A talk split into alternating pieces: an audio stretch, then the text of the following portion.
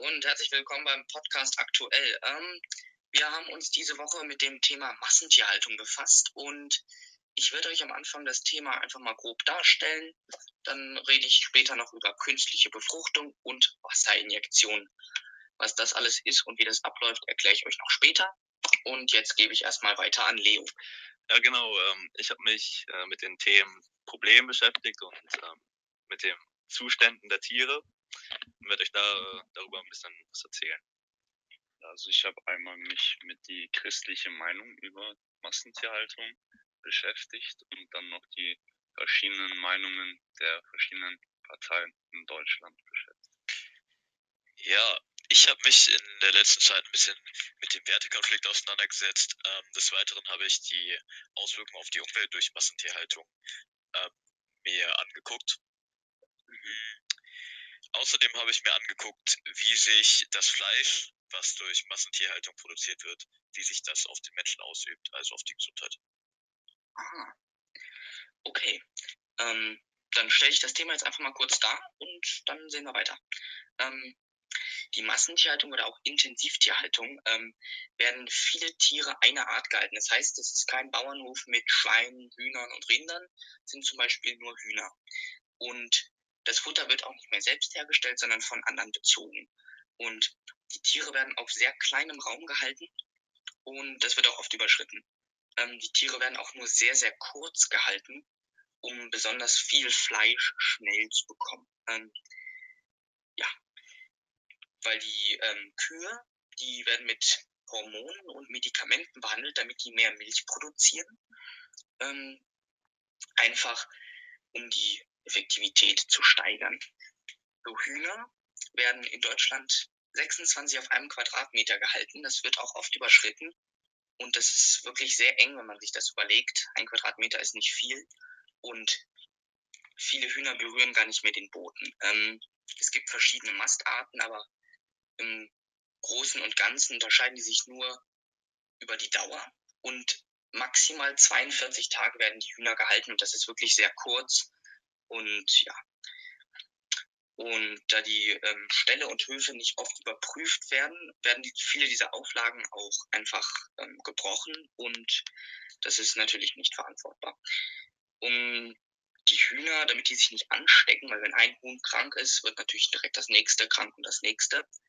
Damit man das abfangen kann, wird, werden äh, Medikamente und Antibiotika in das Essen gemischt. Und so gelangen die auch in unseren Magen und in unseren Kreislauf, wenn wir das Fleisch essen. Das ist nicht gut. So können wir nämlich Resistenten gegenüber Medikamenten ausbilden.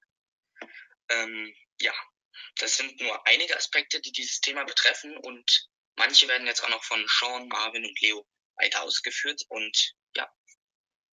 Ja, genau, dann ähm, gehe ich direkt mal zu dem Problem rüber. Da gibt es nämlich eine Vielzahl und ähm, ja, Probleme, die eben im großen Bereich da sind, sind zum Beispiel Umweltschutz, Verbraucherschutz oder die globalen Auswirkungen. Ähm, was da genau ist, werde ich jetzt ein bisschen ausführlicher erklären und äh, werde direkt mal mit dem Problem im Umweltschutz anfangen. Ähm, da wird nämlich durch die Massentierhaltung riesige Mengen an Güllen produziert und für die Felder verwendet. Und ähm, das führt eben zu einer höheren Belastung der Böden, somit auch gleich zu einer höheren Belastung des Grundwassers. Äh, Grund dafür ist Nitrat.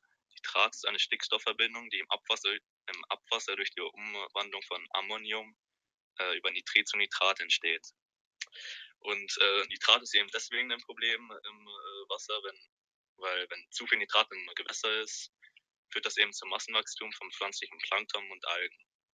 Äh, das Absterben der Algen sowie des pflanzlichen Planktons wiederum führt zu einem Fäulnisprozess, der die Meere vergiftet.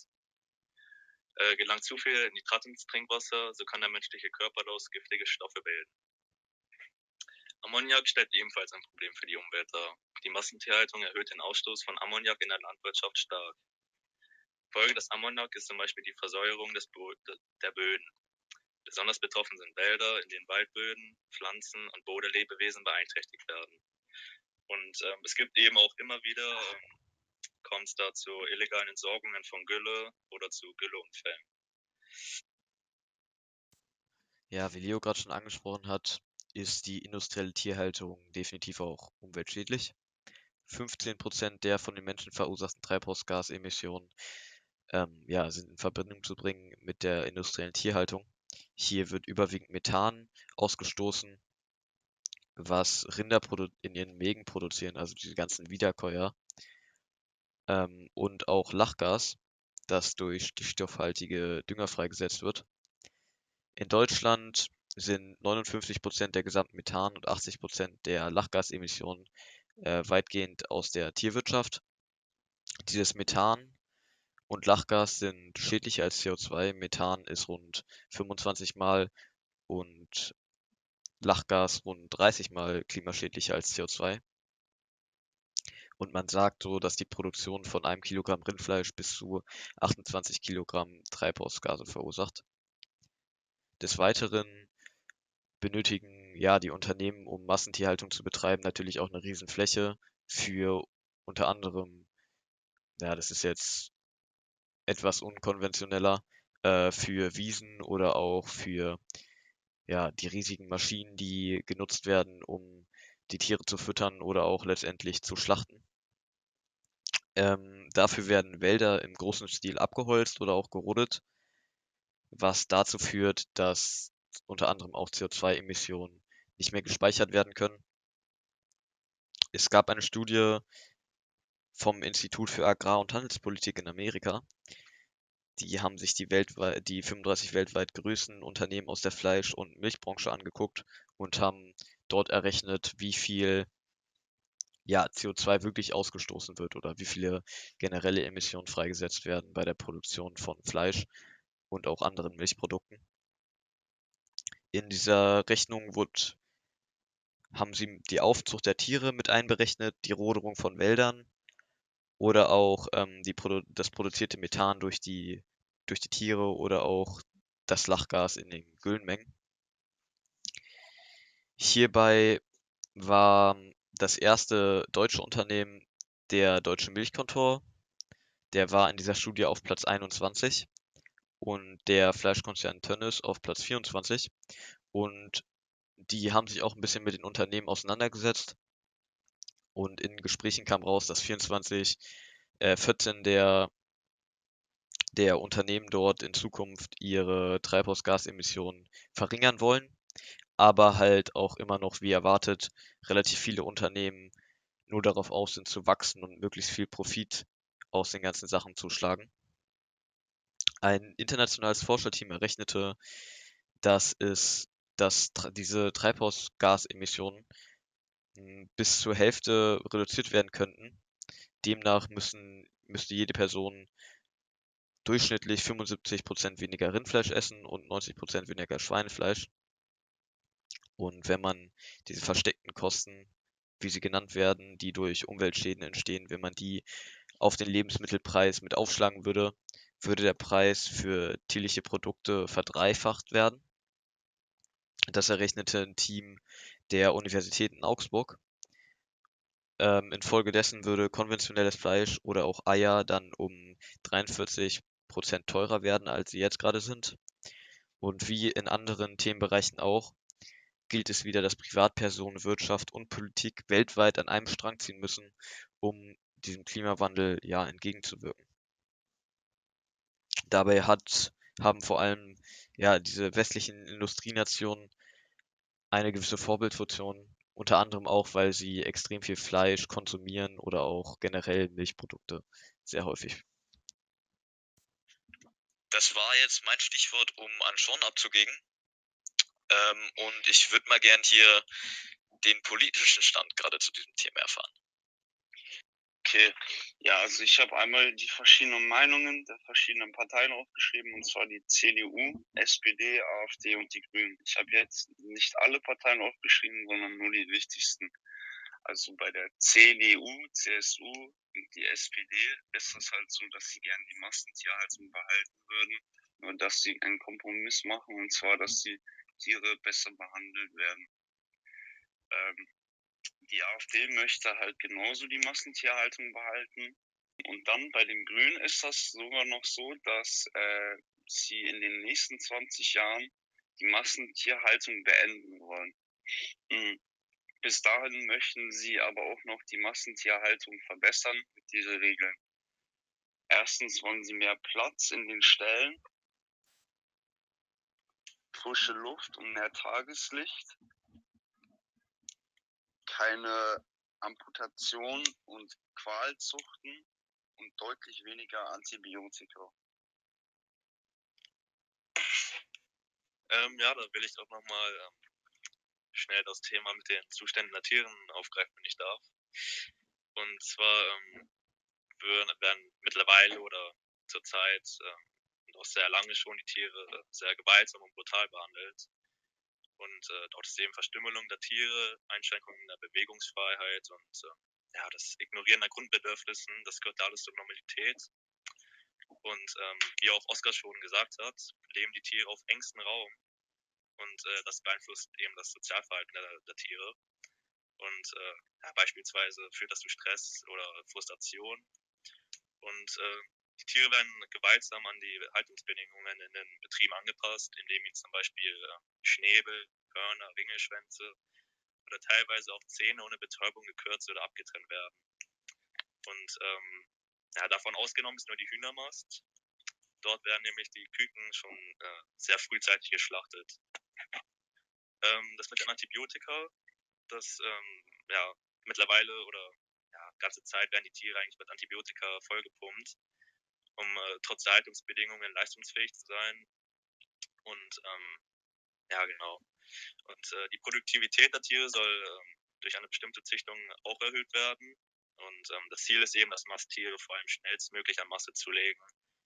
Und ähm, ja, beispielsweise in Putenstellen brennt Tag und Nacht das Licht, weil Tiere dann auch nachts die äh, Futterstellen aufsuchen und schneller zulegen.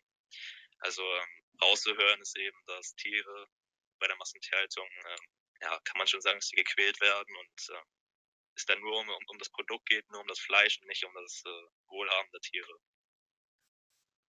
Stichpunkt Keime nochmal. Die gesundheitlichen Gefahren der Massentierhaltung sind immens. Aus Studien der Tierärztlichen Hochschule Hannover und dem Robert-Koch-Institut geht hervor, dass antibiotikaresistente Krankheitserreger von Massentierhaltung erzeugt werden. Ähm, erstmals berichtete das Wissenschaftsmagazin Science über die Ausbreitung eines neuen antibiotikaresistenten Bakterienstammes, der aus der Intensivhaltung, Intensivtierhaltung entsprang. Und ja, das ist unter anderem darauf zurückzuführen, dass die Tiere unter anderem auch mit Antibiotika gefüttert werden, was dazu führt, dass einige Krankheitserreger eine, eine gewisse Immunität gegenüber Antibiotika aufweisen können und das bei der nächsten Spaltung dann wieder ähm, ja einfach weitergeben können so dass die Keime einfach antibiotikaresistent sind. Das kann auch auf den Menschen übertragen werden, wenn zum Beispiel mit einem Messer rohes Fleisch geschnitten wird und mit demselben Messer dann Salat geschnitten wird, der ja bekanntlicherweise meistens roh gegessen wird. Und diese Tiere kriegen diese Antibiotika in den Massen, in der Massentierhaltung, um das Wachstum zu beschleunigen oder auch um Krankheiten vorzubeugen. Und ja, diese antibiotikaresistenten Keime gelten als eine sehr, sehr große Gefahr in der modernen Medizin. Und die Deutsche Gesellschaft für die Krankenhaushygiene DGKH schätzt, dass allein in Deutschland bis zu 40.000 Menschen pro Jahr sterben, weil sie sich mit äh, ja, diesen antibiotikaresistenten Keimen infiziert haben und dann auf eine Behandlung mit Antibiotika nicht anspringen. Antibiotika, man geht davon aus, dass 1734 Tonnen Antibiotika in Deutschland verbraucht werden, unter anderem auch in der Massentierhaltung. Und Deutschland ist europaweit dort definitiv an der Spitze. In anderen Ländern wird das anders gehandhabt. Da werden zum Beispiel Antibiotika den Tieren erst verreicht, wenn sie wirklich von Keimen irgendwie angesteckt, mit Keim irgendwie befallen sind, also wenn sie sich irgendwie irgendwo angesteckt haben. Ja, was ich auch ganz äh, interessant finde, was ich gelesen hatte zu den Bakterien ist, dass, ähm, ja, wie man jetzt vermutlich denken würde, diese Bakterien nicht nur auf Fleisch übergreifen, sondern auch auf Gemüse. Also, ähm, da wurde eben erklärt, dass ähm, ja, dass äh, die Massentierhaltung äh, diese Bakterien verbreiten durch den Einsatz von Gülle oder äh, Abluft der Stelle und sich diese Bakterien dann eben auf die äh, Felder streuen. Und äh, Gemüse kann dadurch auch äh, mit den Bakterien da infiziert, also betroffen werden. Und das, das ist auch echt ja, interessant. Und ja, Bakterien scheinen schon echt ein großes Thema bei der Massentierhaltung zu sein. Auf jeden Fall. Ganz Auf jeden Fall. Und ähm, wenn diese Tiere so gewaltvoll zusammenleben und ständig geschlachtet werden, fragt man sich natürlich, wie entstehen dann so schnell neue Tiere? Und ähm, die paaren sich ja nicht so oft, besonders wenn sie so gewaltvoll gehalten werden. Und ähm, da diese Tiere werden künstlich befruchtet, ja, die Weibchen ähm, werden künstlich befruchtet. Jetzt mal bei den Schweinen zum Beispiel, werden sie in einen engen Kasten gesperrt. Wird ein bisschen Eberduft, so Pheromone versprüht, die sie in einen komatösen Zustand bringen, dass sie sich auch wie beim Sex fühlen. Und die Spermien werden dann über ein Plastikröhrchen in die Schweine eingeführt. Und ähm, so werden die Schweine dann sehr schnell befruchtet und das äh, ja oft hintereinander. Ähm, den Milchkühen wird ein menschlicher Arm ähm, ins Rektum eingeführt bis zum Ellbogen. Damit werden sie stimuliert, dass sie auch sich wie beim Sex fühlen. Und auch ihnen wird das Sperma dann durch ein Plastikröhrchen eingeführt. Und ähm, jetzt fragt man sich, woher haben sie diese Spermien? Ja, die männlichen, die Puten, die, die werden in ein sogenanntes Absamungsgerät gesteckt und da wird dann abgesamt. Und um bei dem Beispiel der Schweine zu bleiben, die werden ähm, per Hand von den Bauern und Landwirten stimuliert. Und so kann in 20 Minuten können bis zu einem Liter Sperma gesammelt werden, was dann auf viele Hühner, äh, was dann auf viele Schweine verteilt wird. Und ähm, das ist natürlich schon sehr pervers, wenn man sich das vorstellt, dass Tiere sich nicht mehr frei dazu entscheiden können. Ja. Ähm, jetzt gebe ich mal weiter an Sean, der noch die christliche Meinung hat. Ja, die christliche Meinung. Ähm, also ich werde erstmal einen kleinen Textausschnitt äh, aus der Genesis 2, 18 bis 19 lesen. Und dann werde ich das erstmal so ein bisschen erklären. Also, dann sprach Gott der Herr, es ist nicht gut, dass der Mensch allein bleibt. Ich will ihm eine Hilfe machen, die ihm entspricht. Gott der Herr formte aus dem Ackerboden alle Tiere des Feldes und alle Vögel des Himmels und führte sie zu den Menschen zu, um zu sehen, wie er sie kennen, benennen würde. Und wie der Mensch jedes lebendige Wesen benannte, so sollte es heißen. Also, was heißt das? Gott hat die Tiere als Hilfe für die Menschen zur Verfügung als Hilfe gestellt. Aber in der Massentierhaltung stellen wir uns über die Tiere und behandeln sie schlecht. Aus der christlichen Sicht sollte man die Schwächeren mit Mitgefühl behandeln. Das gilt nicht, das gilt nicht nur für Menschen, sondern genauso für Tiere. Aus christlicher Sicht ist äh, die Massentierhaltung sehr dolle untersagt. Okay, ähm, der Preis von Fleisch ist ja total niedrig. Also in unserer Generation ist es ja so, dass Fleisch immer sehr billig ist. Das war vor 50 Jahren zum Beispiel noch nicht so. Und da fragt man sich, wie kann das kommen? Zum einen ist es die Massentierhaltung, klar. Zum anderen ist es aber auch so, dass Fleisch aufgeputscht wird mit Wasser. Bedeutet, das Fleisch wird genommen und es wird Wasser rein injiziert so wiegt ein 1 Kilo Steak später nicht mehr ein Kilo, sondern 1200 Gramm. Und da denkt man sich, ja, ist doch gut, es wird weniger Fleisch verbraucht, aber man kriegt mehr. Ähm, allerdings ist es so, dass wenn man das Fleisch dann brät, hat es erstmal weniger Geschmack. Außerdem ähm, ist, wenn das Fleisch gebraten ist, das ganze Wasser verdunstet und man hat nicht mehr 1,2 Kilo, sondern nur noch ein Kilo. So kann man natürlich ganz schwer kalkulieren. Und im Prinzip ist das nicht verboten, man muss es aber angeben. Und eine Studie des NDR hat ergeben, dass viele Firmen drei bis fünf Prozent weniger Wasserinjektion angeben, als eigentlich der Fall ist. Und das ist natürlich verheerend für die Käufer, da sie natürlich nicht einschätzen können, wie das ist. Ähm, das machen die Konzerne, um mit weniger Fleisch mehr Geld zu machen. Ähm, einfach für den eigenen Profit, ohne auf die Qualität des Fleisches zu achten. Und jetzt gebe ich weiter an Leo. Ja, genau. Ähm, Nochmal mit dem Markt aufzugreifen. Ähm, man denkt sich sicher, dass ähm, schon zu viel Fleisch auf dem Markt ist durch die ganze Massentierhaltung oder man fragt sich vielleicht, ist zu wenig Fleisch da? Weil Massentierhaltung ist sehr, ja, gibt's überall. Und ähm, jetzt mal auf dem deutschen Markt, also auf dem deutschen Markt, ähm, das ist schon längst gesättigt durch Massentierhaltung und äh, Folge daraus ist eine Überschussproduktion von 15 Prozent. Und ähm, ja, diese Überschüsse werden in andere Länder exportiert, meistens Südamerika oder Afrika. Man denkt sich jetzt vielleicht so, ist ja nichts dabei. Werden einfach äh, in die anderen Länder exportiert, dann kriegt Fleisch.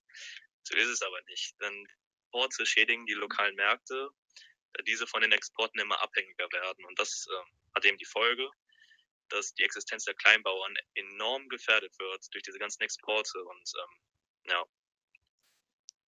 Abschließend zum Thema Ethik. Letztendlich muss jeder für sich selbst entscheiden, inwiefern Massentierhaltung für einen selbst ethisch vertretbar ist. Abschließend würde ich jetzt gerne noch zwei Zitate vorlesen. Einmal von Theodor Heuss, das ist unser ehemaliger Bundespräsident. Er sagte, es sollte immer mehr zu einer Selbstverständlichkeit werden, dass eines Menschen unwürdig ist, ein wehrloses Tier zu quälen oder zu misshandeln. Das nächste Zitat ist von Christian Seiler, das ist der Chef der Weltbild GmbH. Wenn Menschen unwürdiges Verhalten gegen die Tiere vom Staat legitimiert und zur gesellschaftlichen Normalität wird, beeinträchtigt dies die Menschenwürde grundsätzlich und ist deshalb unzulässig. Wir hoffen, dass ihr beim Zuhören eine Menge gelernt habt und auch Spaß hattet. Wir hatten beim Aufnehmen und auch bei der Recherche auf jeden Fall eine Menge Spaß. Und ja, bis zum nächsten Mal.